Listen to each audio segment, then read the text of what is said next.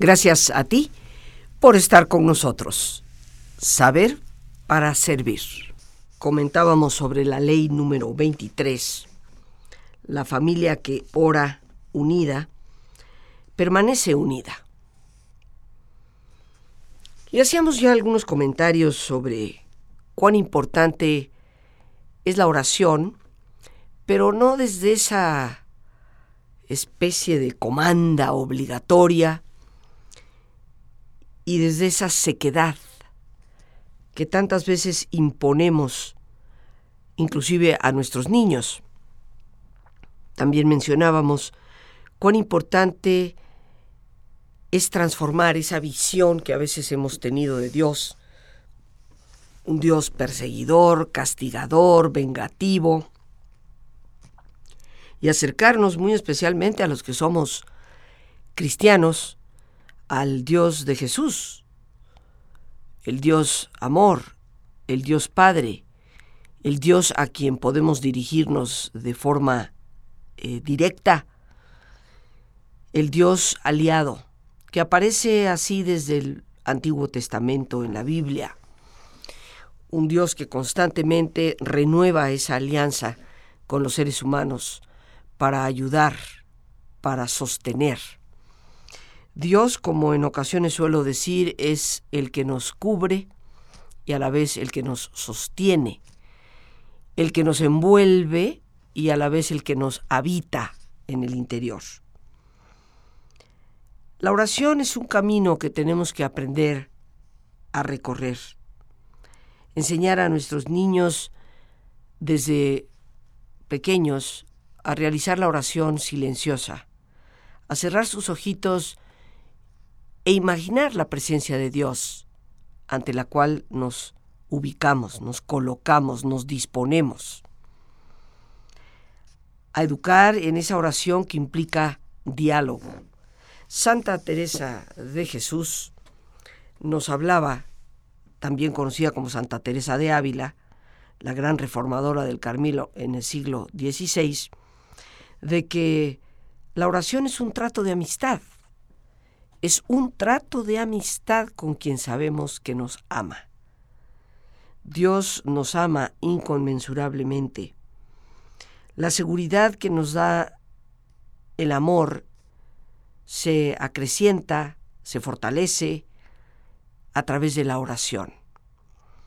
Decíamos también el día de ayer, aunque muchos pretendemos, o por lo menos decimos tener una creencia en Dios, en el fondo, esa creencia es muy frágil, muy superflua. No puedes realmente creer en alguien a quien no conoces. Y no puedes conocer a alguien con quien no te comunicas.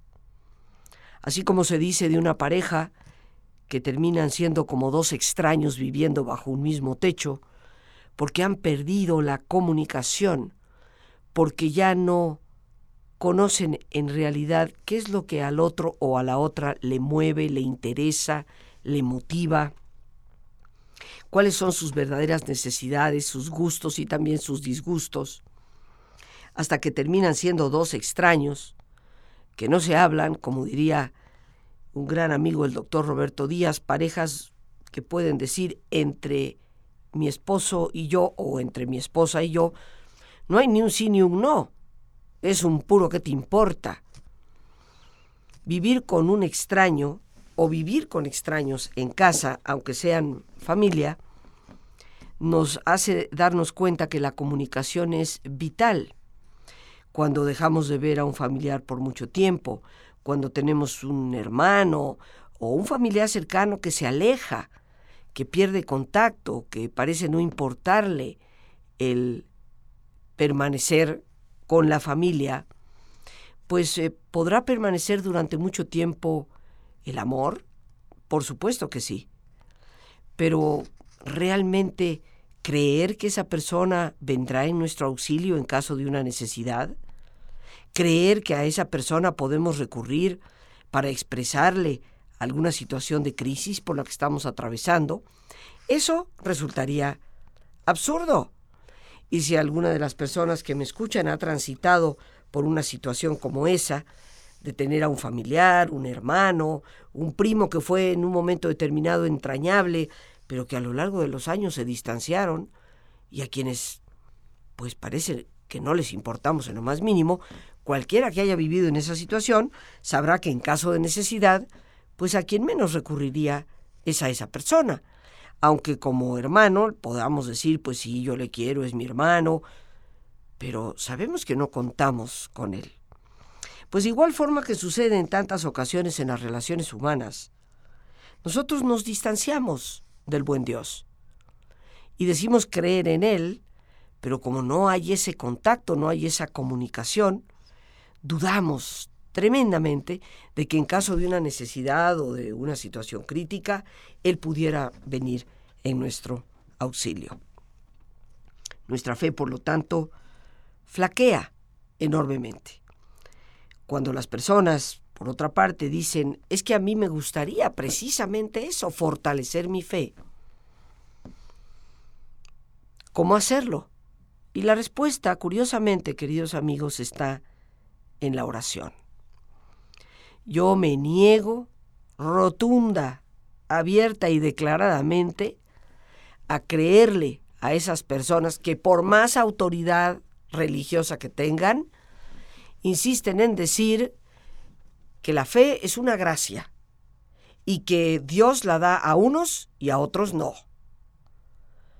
Porque eso es pensar y creer en un Dios terriblemente injusto, que a unos favoreció con la habilidad de creer en la relación que nos une a Dios y a otros les ha negado esa posibilidad.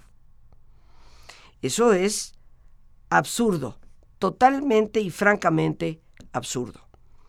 Yo considero que Dios a todos nos da la gracia de la fe como la semilla de un grano de mostaza.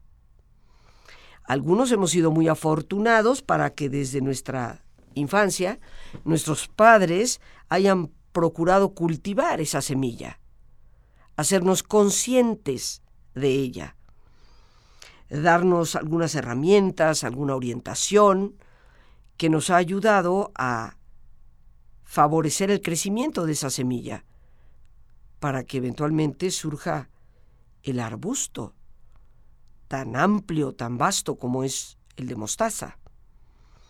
Pero obviamente, así como tal vez nuestros padres nos llevan a tomar conciencia de la semilla y nos ayudan a abonar el terreno sobre el cual o dentro del cual está inmersa la semilla, nosotros debemos de procurar con el tiempo seguir cuidando de ese pequeñísimo arbusto, seguirle dando los elementos necesarios para que crezca, se convierta en el arbusto frondoso de la mostaza. Todos tenemos esa semilla. Y hay personas que aún no teniendo en su tierna infancia esa orientación, en algún momento de su vida, ya sea la adolescencia o muchas veces hasta la adultez, finalmente se hacen conscientes de que ahí está en su interior ese grano. Y empiezan a cultivarla. Y florecen en los años de vida que les resten, 20 o 30, que sean, con un arbusto formidable. La fe, queridos amigos, tiene que ser cultivada. Y la forma de cultivarla es la oración. La ley número 24. Si a la primera no lo logras, inténtalo de nuevo. Debería de ser sin lugar a dudas una ley de vida para todos nosotros. Si a la primera no lo logras, inténtalo de nuevo. Imagínate qué hubiera pasado si Tomás Alba Edison, experimentando y eventualmente inventando el bulbillo eléctrico, los famosos focos que hasta la fecha utilizamos, no hubiera tratado de intentar las cosas una y otra vez. Hoy tenemos una manera bastante segura de iluminar las calles y los edificios. ¿Cuántos más usos no le podemos dar a un foco? Después de un tiempo, sin embargo, pues eh, muchos investigadores, y me refiero a mucho tiempo después de Edison, han ido desarrollando nuevos conceptos de ese famoso bombillo eléctrico. Ahora tenemos algunos de rayos ultravioletas, de calor infrarrojo. Aún otros se han llegado a desarrollar que pueden aniquilar bacterias en el aire. Y antes de lo que tal vez esperemos, se llegaran a producir numerosos estilos, tamaños, con diversas aplicaciones, tanto en los hospitales, en las escuelas, en las casas y hasta aún en cualquier sitio, el más remoto que pudiéramos imaginar. Tenemos bombillos fluorescentes, de luz halógena. ¿Cuántos usos, queridos amigos, no se han ido descubriendo por aquello que al principio parecía ser lo imposible? O un invento muy limitado, porque aunque nos parezca increíble a ti y a mí, pues mucha gente aún observando y constatando lo que Edison había hecho, consideró que su famoso bombillo no tenía mayor futuro. Hasta la fecha, los investigadores continúan buscando mejores y nuevas maneras para utilizar la creatividad de ese hombre. Y aquí hay una gran lección que puede aplicarse a nuestras vidas. Con frecuencia, cuando alcanzamos un alto nivel de rendimiento, o logramos algo verdaderamente revelador en nuestra profesión, estamos tan orgullosos de nosotros mismos que nos quedamos en nuestros laureles y dejamos de intentar hacer las cosas de una manera mejor.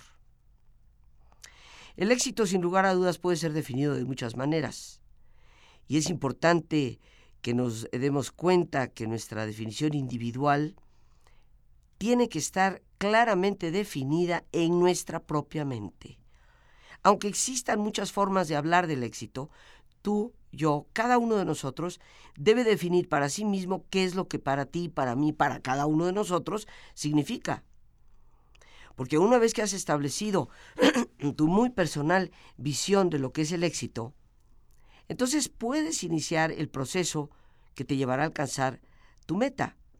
Muchas personas exitosas pueden dar testimonio a la enorme, la multitud de dificultades que se tienen que presentar, bueno, que se van a presentar y a las cuales nos tenemos que sobreponer en el camino a nuestro destino. En algunas ocasiones los obstáculos parecen demasiado grandes pero cuando eso llega a suceder, hay que traer a la mente de manera muy clara esa visión original que tenemos de lo que es nuestro éxito, de lo que representa. Hay que volver, por así decirlo, a revisualizar, a refotografiar ese sueño de manera repetida, hasta que tengamos el valor, la paciencia, para esperar el siguiente paso de desarrollo.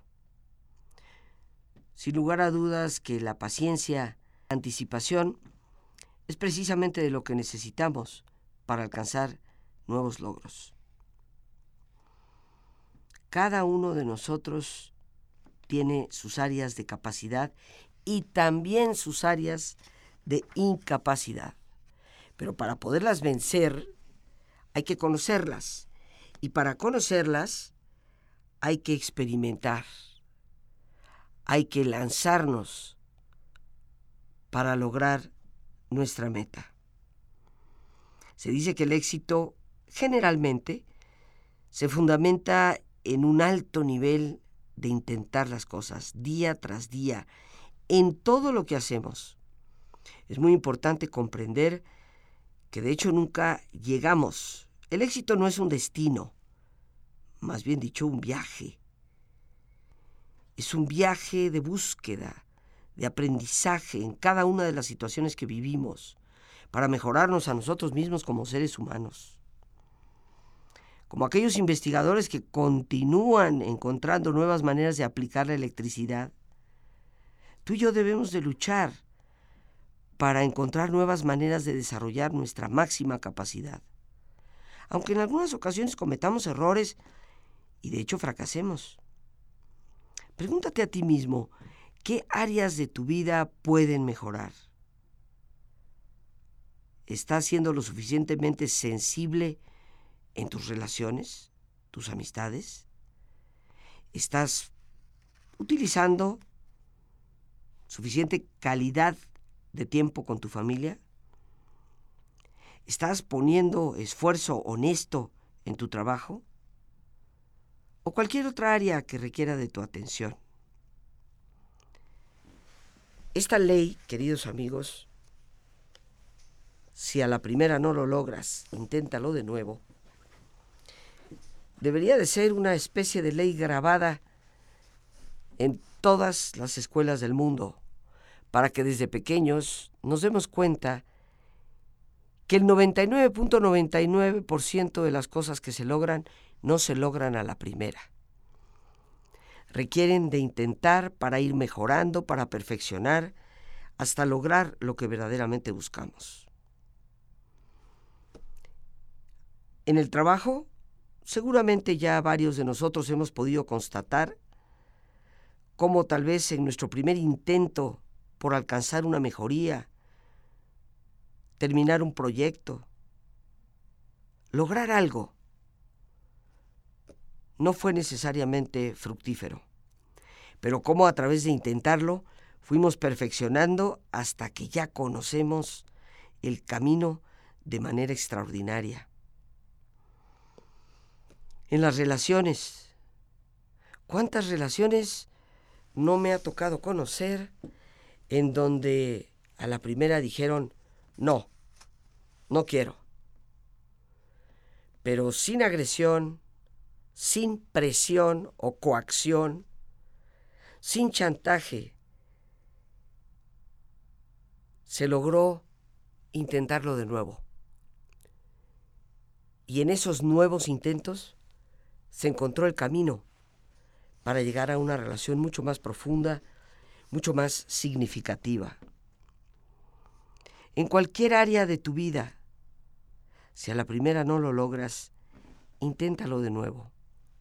Será la única garantía para ti de alcanzar el éxito. Inicié hoy nuestro comentario recordando a Tomás Alba Edison como en otras ocasiones lo hemos dicho en el programa, la cantidad de veces que intentó encender ese foco varía. Algunos autores dicen que 2.000, otros que 9.000, situándonos en el punto medio de alrededor de 5.000.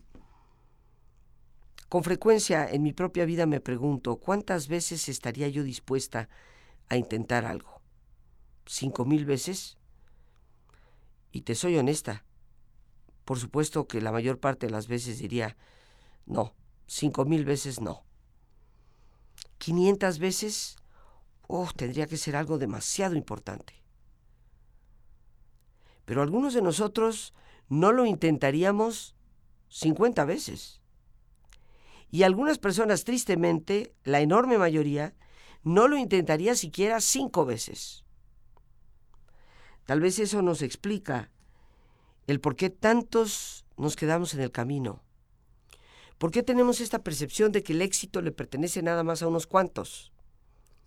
Y yo creo que en realidad es que tan solo unos cuantos están dispuestos a intentar las cosas una y otra vez, hasta lograr un determinado resultado. La mayoría podemos ser como picaflores, que como esta florecita no dio lo que esperaba, me brinco a otra y a otra y a otra, y cuando me doy cuenta, nunca realmente me ligué a ninguna.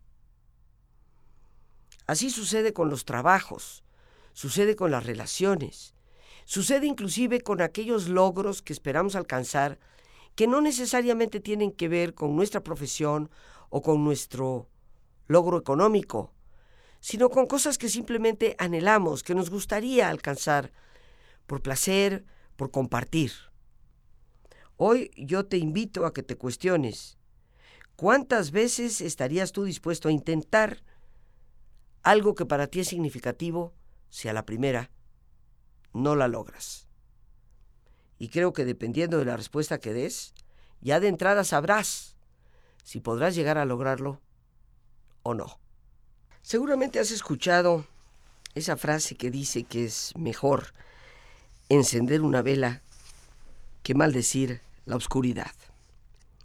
Y sin lugar a dudas nos gustaría que esto se convirtiera en nuestra ley número 25 en esta serie que hemos titulado Leyes de Vida. Es mejor encender una vela que maldecir la oscuridad. Es un lema de un grupo, pero se ha generalizado tanto y nos parece extremadamente importante. La oscuridad es una de las primeras cosas que la mayoría de nosotros teme, porque la oscuridad representa en cierto sentido lo desconocido, lo indefinible. Cuando nos despertamos en medio de la noche por haber tenido algún tipo de pesadilla, nos encontramos en la oscuridad. Puede ser que permanezcamos en ella, paralizados por el miedo, y no hacer nada más que maldecir nuestra situación. O puede ser que alcancemos alguna lamparita que esté cercana y la prendamos y nos liberemos del terror. Los problemas con mucha frecuencia nos afectan tanto como lo hace la oscuridad. Cuando confrontamos situaciones menos, menos fáciles, a veces muy duras, puede ser que nos dé un terrible miedo hacer el más mínimo movimiento y nos dediquemos simplemente a maldecir nuestra situación en vez de hacer el esfuerzo de hacer algo al respecto. Recuerdo bien cuando siendo una eh, niña muy pequeña, como todos los niños, tuve pesadillas. Y en ocasiones sí me llegaba a despertar en algún momento de la noche o la madrugada. Había total oscuridad.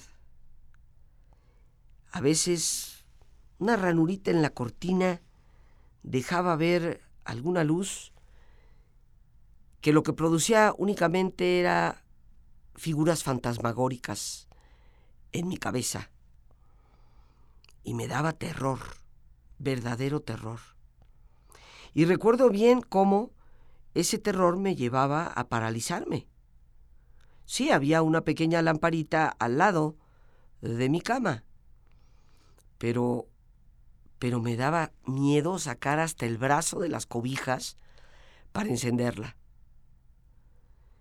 Yo creo que a muchos de nosotros ciertamente que nos pasa esto y como ya he mencionado, nos puede suceder como metáfora con los problemas.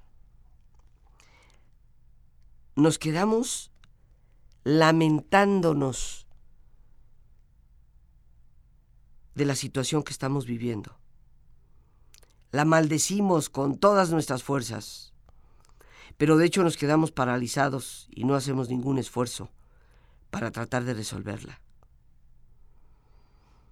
Conozco a una persona que sigue considerando que a partir de la muerte de su padre, hace ya algunos años, siendo esa persona ya una persona completamente adulta, su vida se paralizó sus sentimientos se congelaron, convirtiéndose así en una persona incapaz de abrirse al amor, a la amistad, y recibiendo por parte de muchas personas a su alrededor el comentario de ¿por qué es una persona tan fría, tan distante? A pesar de haber sido siempre una persona muy cálida. Y me ha sorprendido como siempre sigue pensando que es que a raíz de la muerte de su padre algo sucedió. ¿Será tal vez el terror de que a partir de esa fecha tuvo que cuidar de su madre enferma? ¿Habrá sido el terror de no saber qué futuro le esperaba para sí mismo? Pero el terror no resuelve nada. Y lo más triste es que esta persona se quedó paralizada en esa idea y efectivamente, a lo largo del tiempo, ha ido rechazando la cantidad de oportunidades que la vida le ha brindado para rehacer relaciones, para involucrarse y comprometerse, como ya dije, en el amor o la amistad. Es curioso, queridos amigos, pero ¿cuántos de nosotros, por diversas causas, nos encontramos en una situación muy semejante? Sigue de alguna manera, después de los años que han transcurrido, esta persona a quien hago referencia, de una u otra manera maldiciendo su soledad, maldiciendo el no haber podido aprovechar situaciones afectivas que le hubieran dado buena, sana compañía. Pero es que cuando nos quedamos maldiciendo esa oscuridad, sea cual sea, nuestra energía no se canaliza para tratar de ayudarnos a salir de ella. Yo creo que vale la pena que nos preguntemos, ¿podemos ganar algo por maldecir la oscuridad? o por maldecir la situación en que ahora nos encontramos? ¿Te mejora las cosas? ¿El maldecir simplemente los problemas que tienes? Yo creo que si somos honestos la respuesta es que no. Nada podemos ganar con ello. Y nada se va a cambiar. La oscuridad o el miedo que permanece, permanece no se afecta en lo más mínimo por nuestras maldiciones. Pero cuando nuestra percepción de la oscuridad cambia, o reconocemos que un problema existe, entonces podemos avanzar. Iniciamos el camino para mejorar. Hemos sido personas acostumbradas a escuchar que un problema no puede ser resuelto en el nivel en donde empezó, porque donde empezó es el pasado y el pasado ya se fue. Es necesario movernos a un nivel de conciencia superior, elevar, por así decirlo, nuestra percepción. ¿No podría esto significar o ser una metáfora para encender la luz? Podemos reenfocar nuestros pensamientos de las dificultades de una situación y empezar a mirar hacia el camino de una solución. Con esto nos convertimos en personas proactivas y no simplemente reactivas. Cualquier científico te puede decir que la definición correcta de cualquier problema es el paso más sencillo, pero más determinante hacia su solución. Definir cuál es la situación y no simplemente quejarme de ella. La comprensión es un cimiento muy, muy firme, muy fuerte para el progreso. Y la introspección, ¡ay, cuánto hemos de insistir en ello! El mirar hacia adentro, es todo lo bueno que te puedas imaginar para poder resolver cualquier cosa que te aqueje. Muchas personas en este mundo viven en esa atmósfera depresiva del miedo a la oscuridad. ¿Cuántas personas en nuestro propio país simplemente se limitan a quejarse una y otra vez respecto a la situación que estamos viviendo? en las etapas más tempranas de la evolución de la humanidad, tal vez el miedo era positivo, era productivo, no teníamos ningún tipo de conocimiento objetivo de cómo manejar la realidad, no teníamos ningún tipo de tecnología, no teníamos ni siquiera en los inicios la capacidad de hacer fuego, ya no digamos de encender un foco. Los seres humanos necesitaban guiarse por una inteligencia meramente instintiva para reconocer las diferentes manifestaciones de la naturaleza y poder usarlo en su medio ambiente, para que ese conocimiento, esa inteligencia instintiva, les ayudara a preservarse a sí mismos tanto como fuera posible. Para el tiempo y para la gente de aquel tiempo, es obvio que el miedo jugaba un papel positivo. Pero en nuestra época actual, sin embargo, el miedo, que mueve todas las partes más profundas de nuestra conciencia, que sigue siendo y debe permanecer como un instinto natural para protegernos, es en muchos casos lo que nos lleva a graves errores. Porque el miedo es tal vez el mayor peligro que enfrentamos. Como bien decía el presidente Franklin Delano Roosevelt, a lo único que debemos tenerle miedo es al miedo mismo, porque nos impide concentrar nuestra atención, nuestra mente, para poder pensar con claridad. En un estado de miedo nos quedamos verdaderamente paralizados y no generamos ideas creativas que nos ayuden a encender esa luz, con lo cual podríamos, sin lugar a dudas, disolver la oscuridad. Bien amigos, listos ya para relajarnos. Como es nuestra sana costumbre, te pedimos que te pongas cómodo y si te es posible hacer el alto completo y total, qué mejor que cerrar tus ojos en una posición cómoda y con tus ojos cerrados, toma conciencia de tu respiración. Siente el entrar y el salir del aire en tu cuerpo. E imagina cómo al inhalar, así como llevas oxígeno a tus células, inhalas también serenidad para tu mente. Al exhalar, así como tu cuerpo se libera de toxinas, Imagina que tu mente se libera en ese aire que exhalas de todas las presiones y todas las tensiones. Respira profundamente. Y concentra tu atención en tu cuero cabelludo. Relaja todos los músculos que cubren tu cabeza.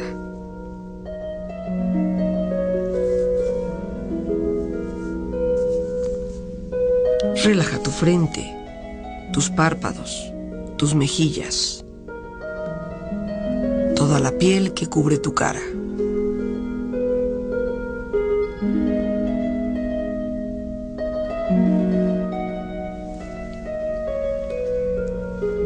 Relaja tu cuello y tu garganta. Siente su flexibilidad, equilibrio, balance.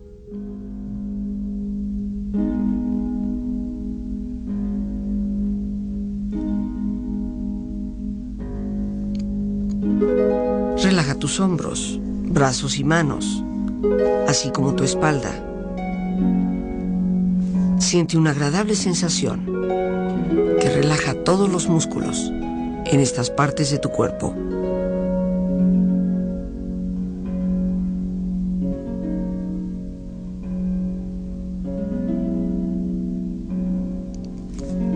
Relaja tu pecho, exterior e interiormente relajando todos los músculos, imaginando a todos tus órganos internos funcionar rítmica y saludablemente.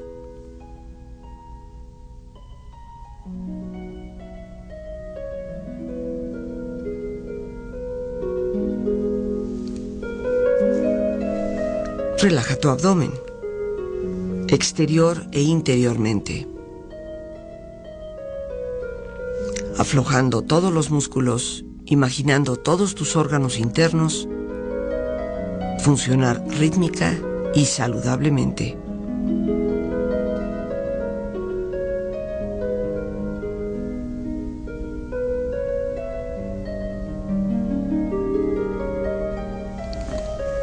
Relaja tus muslos, tus rodillas. Siente la piel, la vibración de la piel en estas partes de tu cuerpo.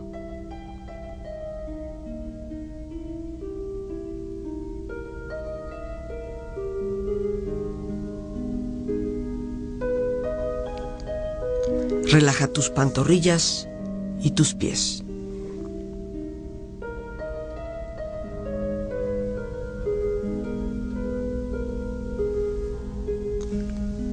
Con tu cuerpo profundamente relajado, proyecta en tu mente la imagen de un lugar ideal para descansar. Imagina los colores, los sonidos, los aromas. Es un lugar de belleza y de paz. Siente estar ahí y disfrútalo.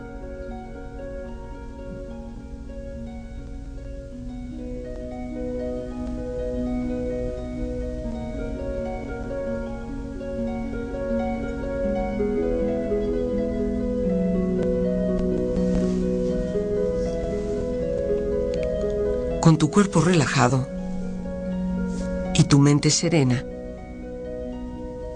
reflexiona.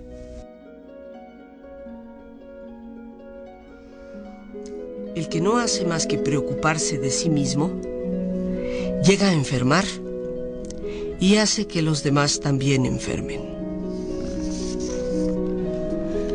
La salud es un tesoro de muchos más quilates que el oro mismo.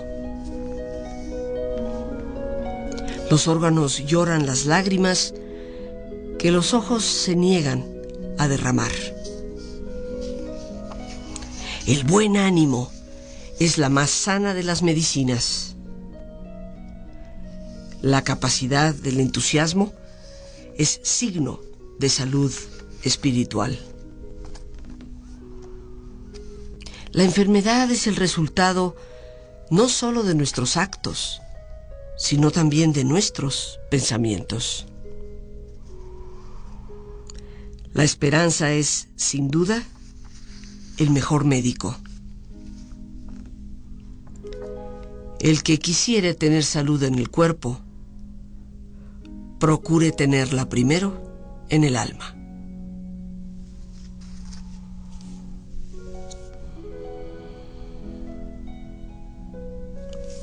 Respira profundamente. Relájate bien.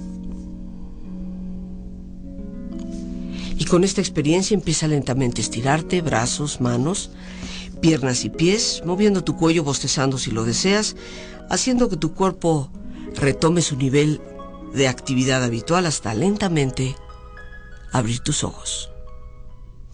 Ojos abiertos, bien despierto, muy a gusto, bien descansado y en perfecto estado de salud, sintiéndote mucho mejor que antes.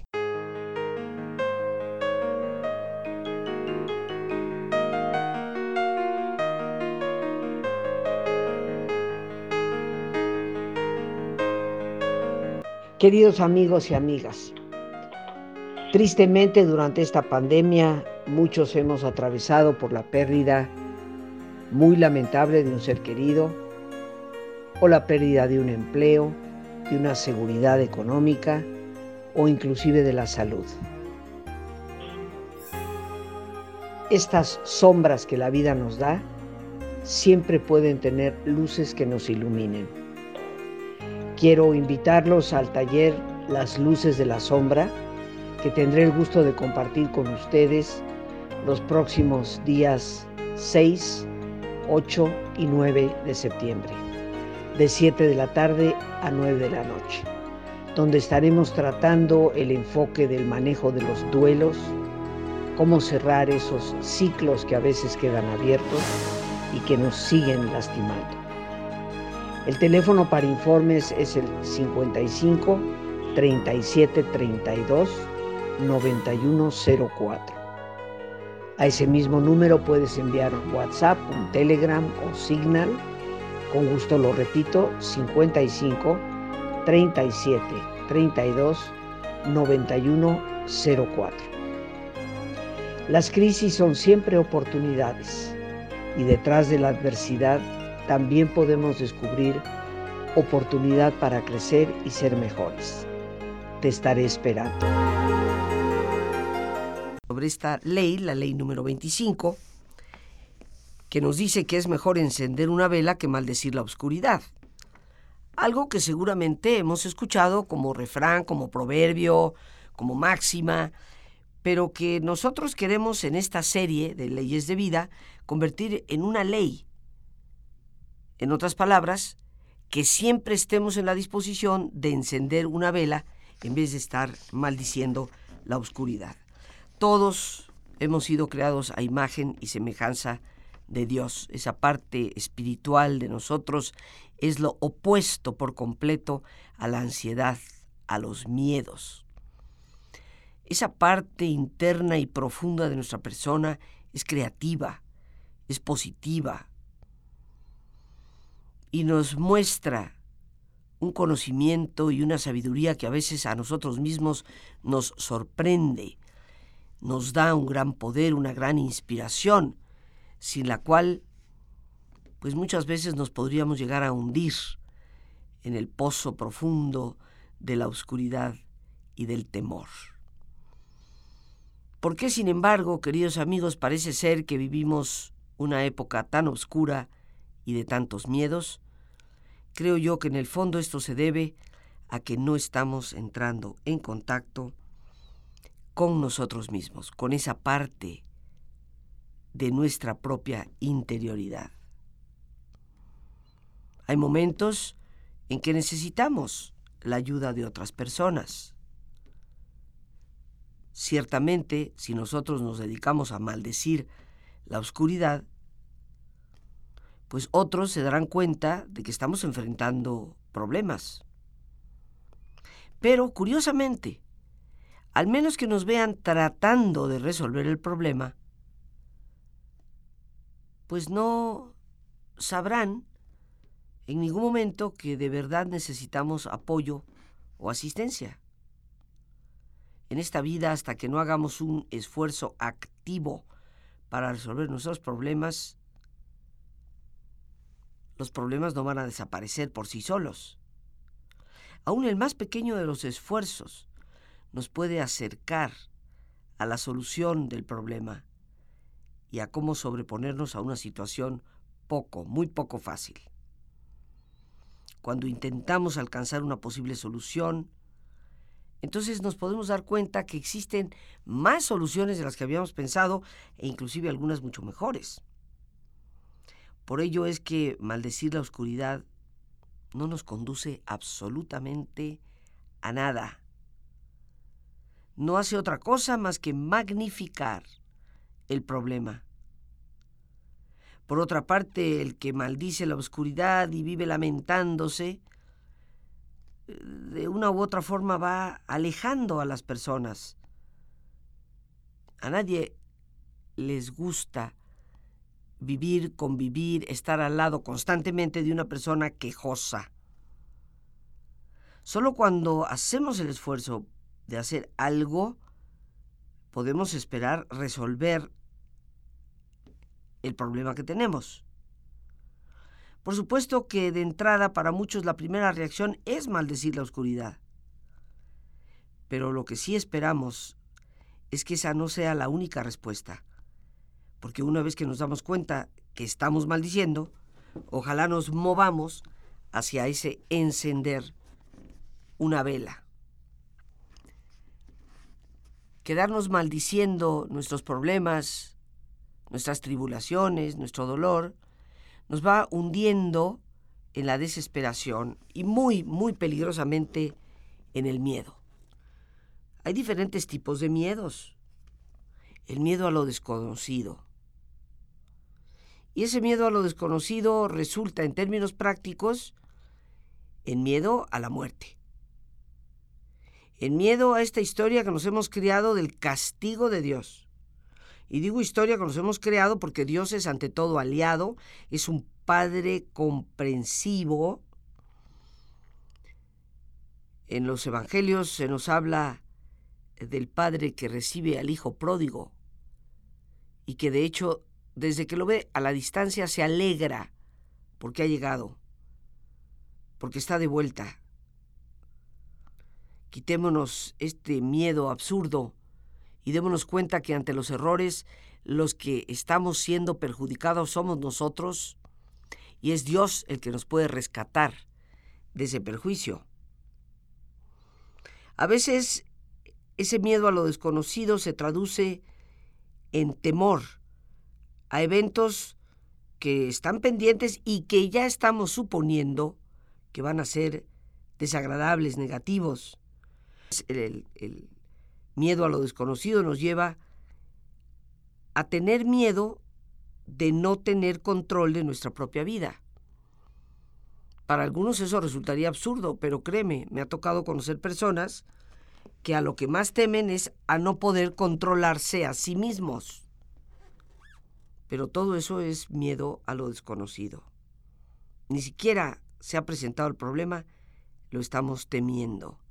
Y en cuanto al miedo a la muerte, se dice que el que no está preparado para morir no está preparado para vivir. Y si tú eres de las personas que temen la muerte, te vas a quedar atascado en la ansiedad sobre una situación que de todas maneras va a llegar, te guste o no, cuándo nadie lo sabe, solo Dios. Pero gastas toda tu energía en el temor, en vez de usar esa energía en las cosas buenas y positivas que te ayudan a tener una mejor calidad de, de vida. Otro de los grandes miedos que se nos presentan es el miedo al daño físico.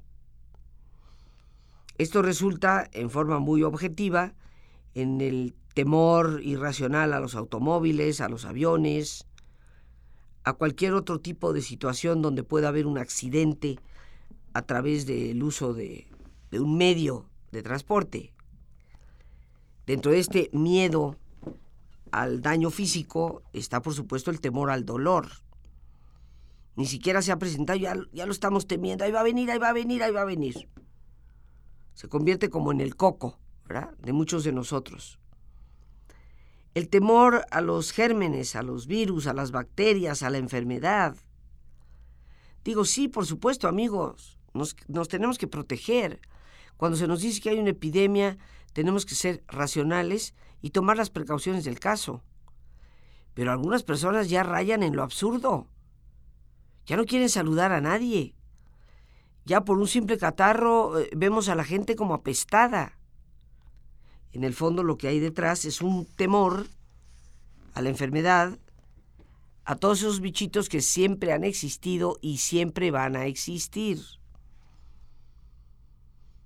En muchas ocasiones, este miedo al daño físico se traduce en muchas de las fobias, a la altura, a los bichitos, a los animalitos, a los lugares encerrados. Pero todo esto se deriva del miedo al daño físico. Otro de los grandes miedos, el tercero, hemos hablado del miedo a lo desconocido, miedo al daño físico, es el miedo al fracaso. Y esto resulta en una constante, constante preocupación respecto a cuán efectivo eres en tu trabajo. Este miedo al fracaso resulta en que nos pasamos la vida pensando y actuando a la defensiva, o bien siendo innecesariamente críticos de otras personas. Uno de los graves problemas y de los más peligrosos que se presenta con este miedo al fracaso es esa indecisión para llegar a aceptar, a comprometernos con nuevos proyectos de vida.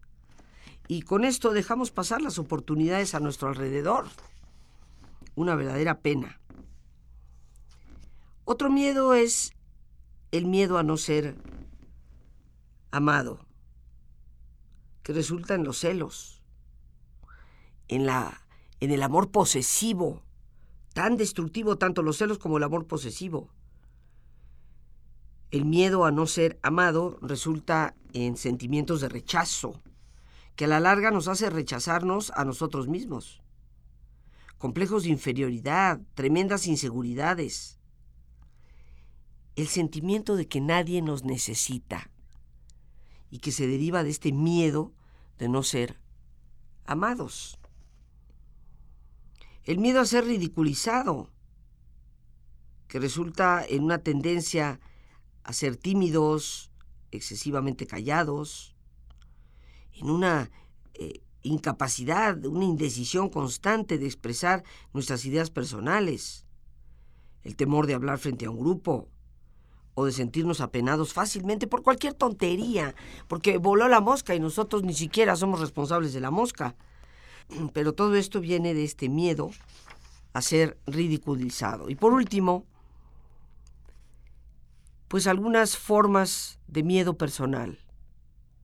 El miedo a no ser comprendido, a ser pues eh, tal vez ensombrecido por una persona que sabe más, por los insectos que andan por ahí, por una herida emocional, por no ser adecuados en nuestra vida sexual. Todos estos miedos, queridos amigos, nos llevan a la oscuridad lo que hay que hacer es tomar acción, encender la vela. Y en esa medida estaremos en camino a resolver la situación, mejor que nunca. Pero por hoy las gracias a Dios por este espacio que nos permite compartir y por supuesto a ti el más importante de todos una vez más. Gracias por tu preciosa compañía y que Dios te bendiga siempre.